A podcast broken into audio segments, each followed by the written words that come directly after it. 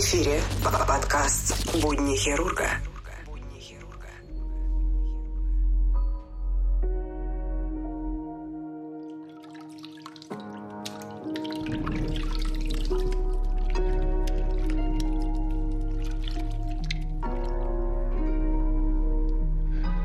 Всем привет! Вы слушаете подкаст «Нота Бена. Будни хирурга», 23 выпуск. Сегодняшняя тема очень интересная. Она посвящена первой женщине-врачу в России, а именно Варваре Кашеваровой-Рудневой.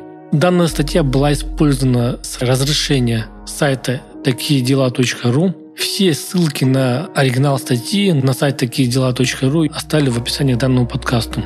Я решил да, в данной серии весь подкаст разделить на главы, то есть на мини-главы, и по отдельности про каждую мини-главу рассказывать, как было написано в статье.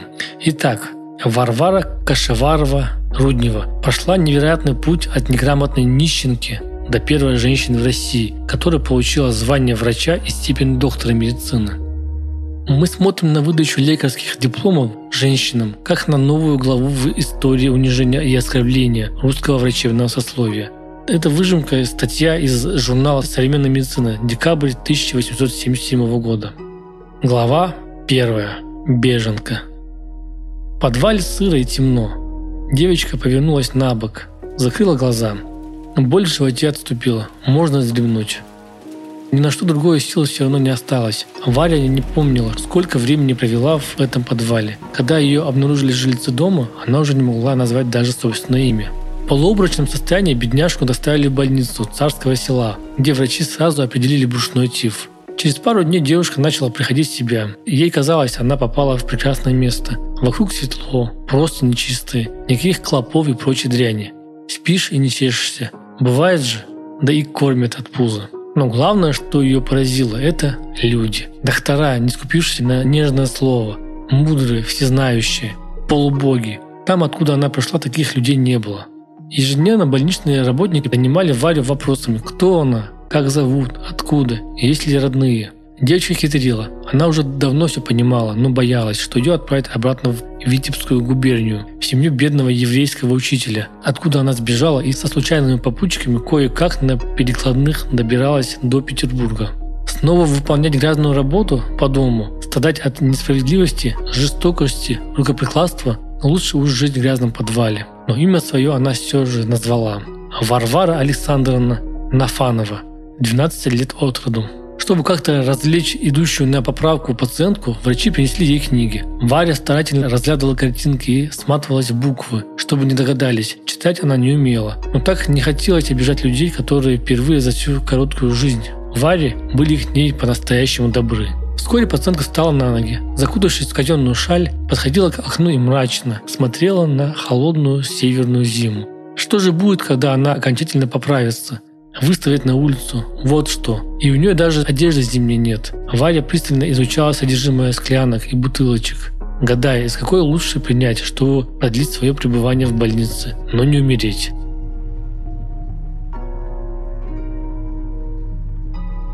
Будни хирурга.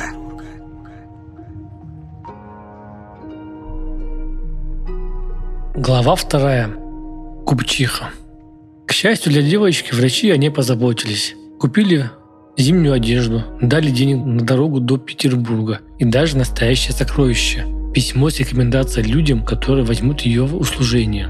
Начались годы службы. Сначала Варя помогала по хозяйству в доме отставного моряка-капитана. Переделав всю работу, бежала в детскую, где под руководством десятилетнего сына хозяев осваивала чтение. Писать Варя выучилась, помог грамотный крестьянин. Последним местом работы Варь стал дом офицера-топографа, считавшего, что девушке ни к чему образование. Зато офицер начал наряжать Варю, дарить ей дорогие платья и водить в танцкласс. Сидя с соседей, пошли слухи. Впрочем, Варе и самой не нравилось такое положение. Она понимала, что в любой момент может снова оказаться на улице, причем с испорченной репутацией. И тут весьма кстати подоспело предложение от знакомого по танцклассу купца второй гильдии Николая Кашеварова. Подумая, что жених вдвое старше 15-летней невесты, зато у него целых две лавки, постоянный доход. Но главное достоинство, которое Варя увидела в этом браке, это возможность учиться. Она взяла с жениха обещание, что тот разрешит ей покупать книги, нанимать учителей. Кашеваров согласился, и в сентябре 1860 года Никольском морском соборе состоялось бракосочетание купца и беспреданницы. О своем обещании Кашеваров забыл, как только заполучил молодую жену. Варя нашла бы способ учиться в тайне от мужа, но пока Кашеваров пропадал в лавках, его мать и сестра следили за юной женой, оберегая ее от соблазнов образования, которое они называли «барской забавой». Около года продлилась эта сомнительная идиллия. Варя чахла, умоляла мужа, грозила – во время одной из ссор, когда девушка в сотый раз припомнила Кашеварову нарушенное им обещание, купец поднял на нее руку. Это был конец. Зря Кашеварова умолял молодую жену одуматься. Клялся перед ней и обещал разрешить ей учиться. Слишком хорошо помнила Валя те побои, которыми ее наградили в недалеком детстве. Не дав мужу времени опомниться, она взяла лишь самое необходимое и покинула состоятельный купеческий дом. И Варя снова оказалась на улице. Но теперь у нее был план. В эфире подкаст «Будни хирурга». Глава 3. Акушерка. Еще до замужества Варя познакомилась со студентом медико-хирургической академии, который развлекал девушку рассказами об учебе. Эффект от этих рассказов оказался куда сильнее, чем рассчитывал рассказчик. Вместо того, чтобы влюбиться в студента, девушка решила сама стать медиком. А неудачное замужество лишь укрепило Варю на этом пути. Она помнила, что ей необходим самостоятельный заработок, если она не хочет зависеть от мужа или другого мужчины. И слишком уже и не хотелось возвращаться в служанки. Возможно, на ее решение стать врачом повлияли и врачи царско-сельского госпиталя, которые не только спасли ей жизнь, но и были так добры. Однако у женщины, желающей получить медицинское образование в России XIX века, практически отсутствовал выбор образовательных учреждений. Те, кто располагал средствами, уезжали учиться в Швейцарию. Там женщины имели право и учиться, и получать диплом врача. У Вари средств не было. Она перебивалась случайными заработками из-за дешевизны снимала комнату в отдаленном Парголове и каждый день молилась, чтобы на следующий день у нее был хлеб. В сущности, Варя не могла позволить себе учебу не только в Швейцарии, но и в Петербурге. Ведь учеба – это еще пара лет без работы, и после выпуска устроиться на работу не гарантировано. Но упрямая девица не собиралась отступать. Она выбрала Петербургский повивальный институт. Для поступления туда не требовалось документов о начальном образовании. Нужно было лишь продемонстрировать умение читать и писать. Фактически это были двухгодичные курсы, на которых женщины обучали ремеслу повивальных бабок, то есть акушерок, без медицинской базы, лишь поверхностно, знакомя учениц основами анатомии.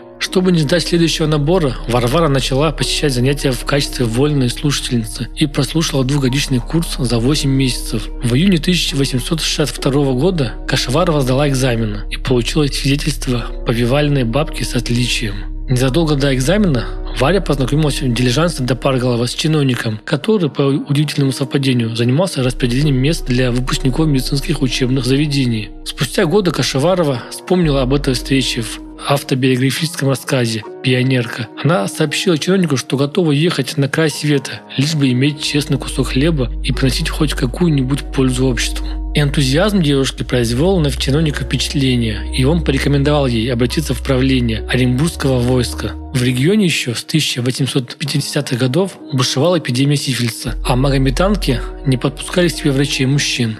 Нужны были врачи-женщины, которые специализируются на борьбе с сифилисом. Специально для повивальных бабок при Калининской венерологической больнице были организованы годичные курсы по распознаванию и лечению сифилиса. На них и была она зачислена как выпускница повивального института бабка Варвара Кашеварова. Новоприбывшая студентка никому не давала покоя, донимала персонал больницы, соблюдением требований к питанию и гигиены больных. Делала замечания, сама переделала за других работу. Не боялась конфликтовать с больничным начальством, не боялась говорить правду. Позже Кашеварова вспомнила, все меня считали дерзкой, но это была неправда. Я просто была дитя природы и не умела скрывать свои мысли. Но нет худа без добра и многие боялись моей смелости, скорее исполняли мои просьбы, лишь бы отделаться от столкновения со мной. Будни хирурга.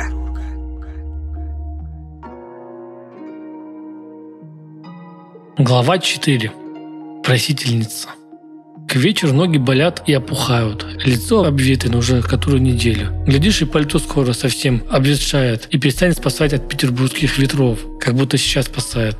Но делать нечего. Едва суровое петербургское небо светлело, Варя выходила из дома. Ей предстоял длинный путь, пешком. Денег на извозчика, разумеется, не было. От района Измайловского полка в центр, медицинский департамент, управление иррегулярных войск военное министерство или в какое другое ведомство, где над ней посмеются или захлопнут перед носом дверь. Просила Кашифарова казалось невозможного, чтобы ее на общих основаниях со студентами-мужчинами приняли медико-хирургическую академию. Обучение женщин наравне с мужчинами в высших учебных заведениях империи не то чтобы запрещалось, в университетских уставах 1835 года такая возможность даже не упоминалась. Пользуясь отсутствием запрета, женщины посещали некоторые лекции университетов, если лектор позволял такую вольность. И, конечно же, женщины не могли держать экзамен. Кашеварова вспомнила.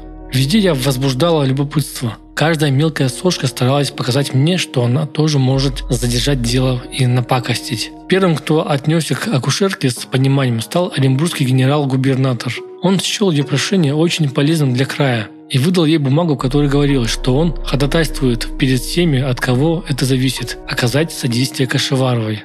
Кашеварова за все эти месяцы стала знаменитостью в министерских коридорах. Наконец, ее упорство было вознаграждено. Рекомендация генерал-губернатора сделала свое дело. Академия выпустила приказ дозволить Кашеваровой слушать в Академии медицинские лекции в течение одного пятилетнего курса. Варе даже была назначена стипендия – 28 рублей. Впервые за 20 лет ей не нужно было беспокоиться о том, что она останется без ужина.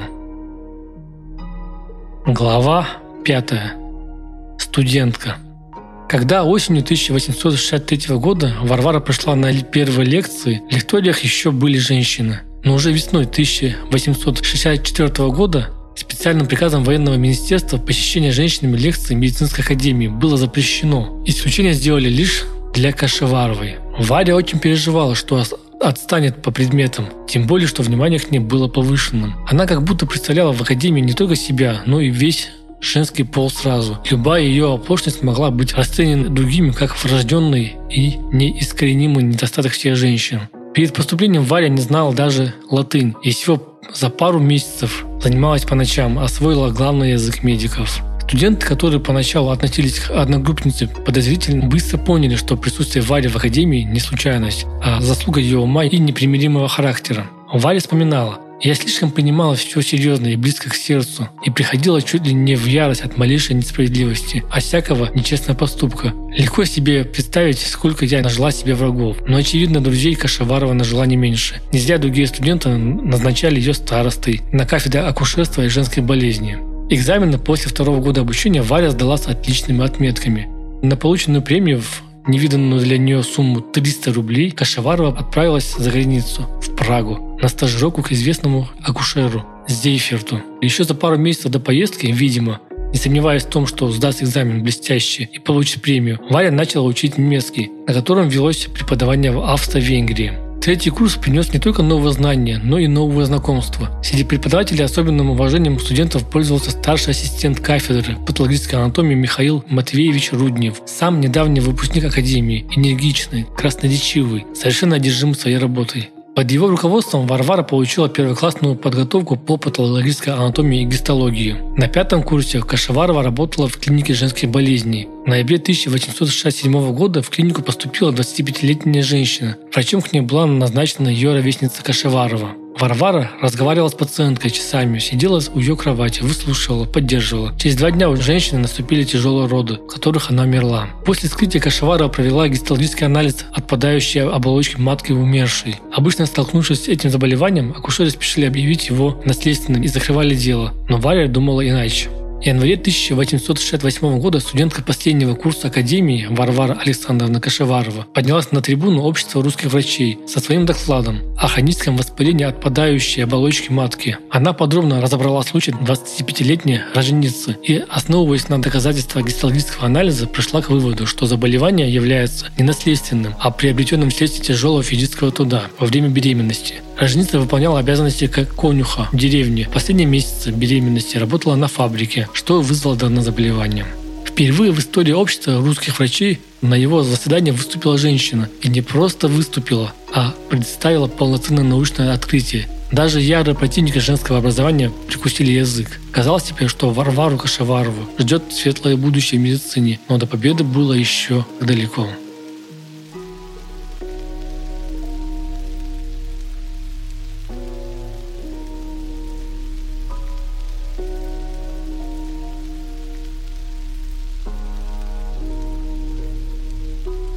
В эфире подкаст «Будни хирурга».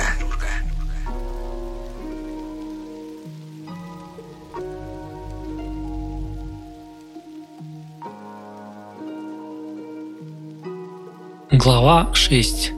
Лекарь. Да как они смеют? Варвара Александровна, успокойтесь.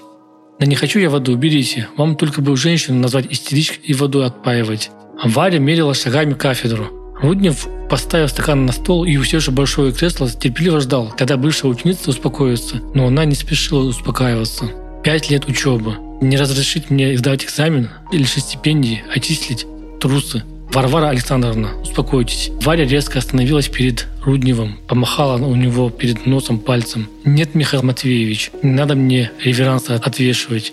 Это и ваша вина тоже. Руднев аж скачал от несправедливости обвинения. И я-то как виноват, Варвара Александровна. Вы мужчина, я с вами всю жизнь борюсь. Одна. Варя отвернулась, подошла к окну.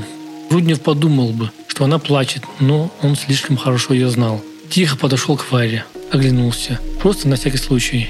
Не зашел ли кто, но кафедра была пустая. Положил руку на плечо, наклонился к ней. «Варя, ну будет, мы все уладим. Обойдемся куда надо, напишем жалобу. А стипендия мы на мое жалование проживем. Пошли домой». Варя резко повернулась к Рудневу и смотрела на него. «Ты не понимаешь, это моя жизнь. О том, что акушерке Кашеварова отказано в стипендии и вправе экзаменоваться, стало известно весной 1868 года. Вскоре после того, как она сделала доклад обществу врачей и за полгода до выпускных экзаменов, которые сдавали осенью. Видимо, когда пять лет назад Кашеваровой разрешили слушать медицинские лекции в течение одного курса, никто не думал, что она может дойти до пятого курса, до выпускных экзаменов. И не просто дотянет, а станет одной из лучших по успеваемости. Получается, что после сдачи экзаменов Акашеварова сдаст, будьте уверены, нужно будет вручить ей диплом, название врачам, женщине. Опасный прецедент. Так, глядишь, остальные женщины устремятся в высшее медицинское заведение. И что тогда будет? Поэтому за полгода до экзаменов Академия решила тихо отчислить студентку Кашеварову. Наивная попытка. Когда Кашеварова сталкивалась с несправедливостью, тихо не бывало. Я, сорвав свою злобу на ученом секретаре Рудневе, отправилась к начальнику Академии, Нарановичу, вспоминала Варвара Александровна. Это был добрейший человек, но нерешительный и бесхарактерный. Он предобродушно объяснил мне, что я уже совсем отчислена из академии. Можно себе представить мое раздражение и характер дальнейших объяснений с начальником. Из кабинета я вышла с угрозой, что буду жаловаться военному министру на такую вопиющую несправедливость. Угрозу свою Кашеварова осуществила в ближайшие же дни, как и при поступлении в академию. Заручившись поддержкой оренбургского генерал-губернатора, Кашеварова обратилась к военному министру Милютину, известному своими прогрессивными взглядами. Министр откликнулся и направил в академию резолюцию, разрешающую Варваре сдачу выпускных экзаменов. Из трех возможных оценок неудовлетворительно, удовлетворительно и весьма удовлетворительно Варвара получила высшую. Весьма удовлетворительно – по 21 предмету из 27, хотя до золотой медали достаточно было получить всего лишь больше половины. Торжественная церемония вручения лекарских дипломов медико-хирургической академии проходила 8 декабря 1868 года при большом скоплении людей, не только официальных лиц, но и тех, кто пришел поглядеть на первую женщину, получившую диплом врача в России. Когда объявили фамилию Кашеваровой, зал утонул в аплодисментах. Подарочный хирургический набор Кашеваровой вручал сам министр Милютин. А когда она возвращалась к своему месту, дорогу ей преградила итальянская певица Паулина Лука. Не сдержавшись, она пламенно обняла Варвару. Спустя годы первая российская женщина-врач напишет «Торжественный акт, которым сопровождался мой выпуск, останется навсегда памятным для меня и вознаградит меня за все труды, нравственные и физические мучения». Будни хирурга.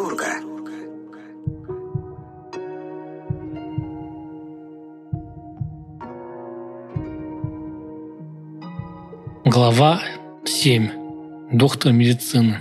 В апреле 1870 года Синод расторгнул брак между Кашеваровой и Кашеваровым и дал благословение Кашеваровой вступить, если пожелает, другой брак. Летом того же 1870 года Варвара вступила в брак с беспрепятственным лицом, своим учителем по академии Михаилом Матвеевичем Рудневым. Это было формальностью. Варвара и Михаил уже давно жили вместе. Молодожены поселились на Фуршатской улице, но семейная жизнь была обращена профессиональными трудностями жены. Несмотря на блистательное окончание академии, Кашеварова-Руднева снова столкнулась с многочисленными трудностями. Ее не приняли на работу, даже на неоплачиваемую должность ординатора в Калининскую больницу. И причем отказ исходил лично от попечительницы заведения, великой княгини Елены Павловны. Другие больницы также отвергли женщину-врача.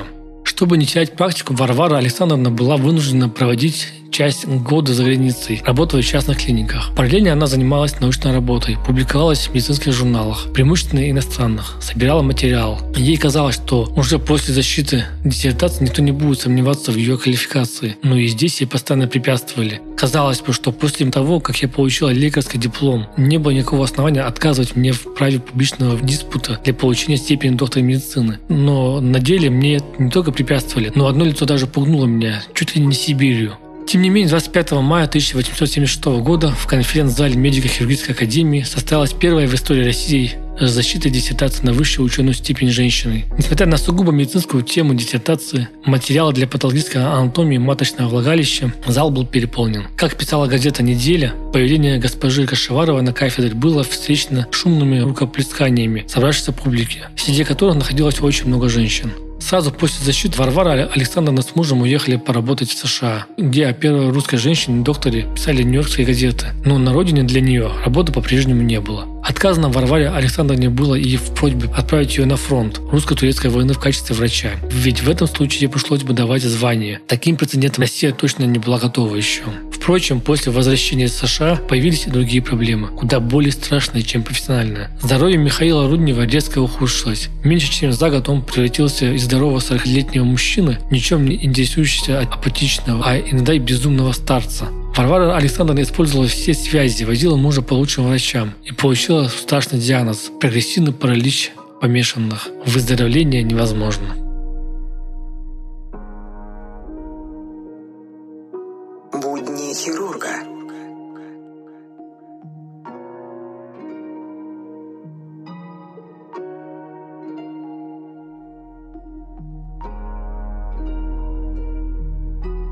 В доме тепло, сухо и темно. Дрова в печке давно погорели.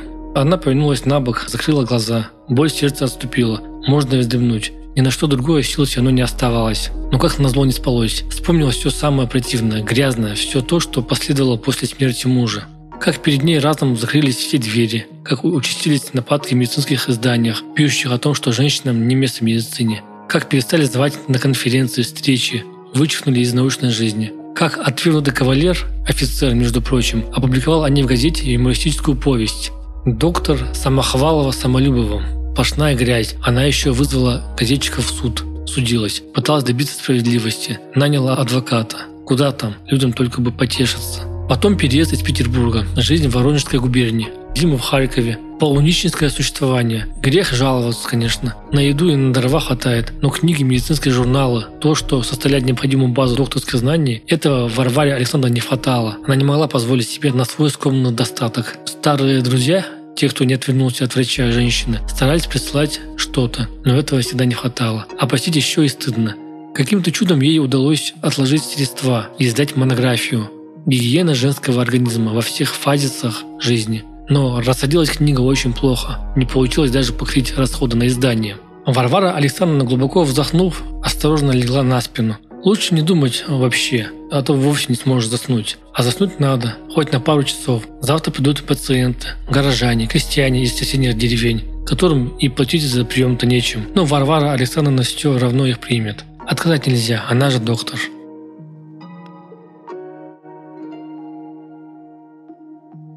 По скриптум. Варвара Александровна Кашеварова Руднева скончалась от сердечной болезни в апреле 1899 года. За два дня до смерти она записала «Ужасно задыхаюсь. Хотела бы сказать многое, но не повинуются мои руки и голова». Вот на такой ноте, на такой грустной ноте я заканчиваю данную серию. Хотелось бы поблагодарить всех, кто со мной. Также благодарность выражаю сайту, проекту «Такие дела», такие дела.ру за то, что они не отказали в использовании их материала с их сайта для данного подкаста. И надеюсь, в будущем это сотрудничество будет дальше развиваться и еще будут интересные статьи, интересные рассказы в данном подкасте. Всем спасибо, всех обнял, до скорых встреч. Пока.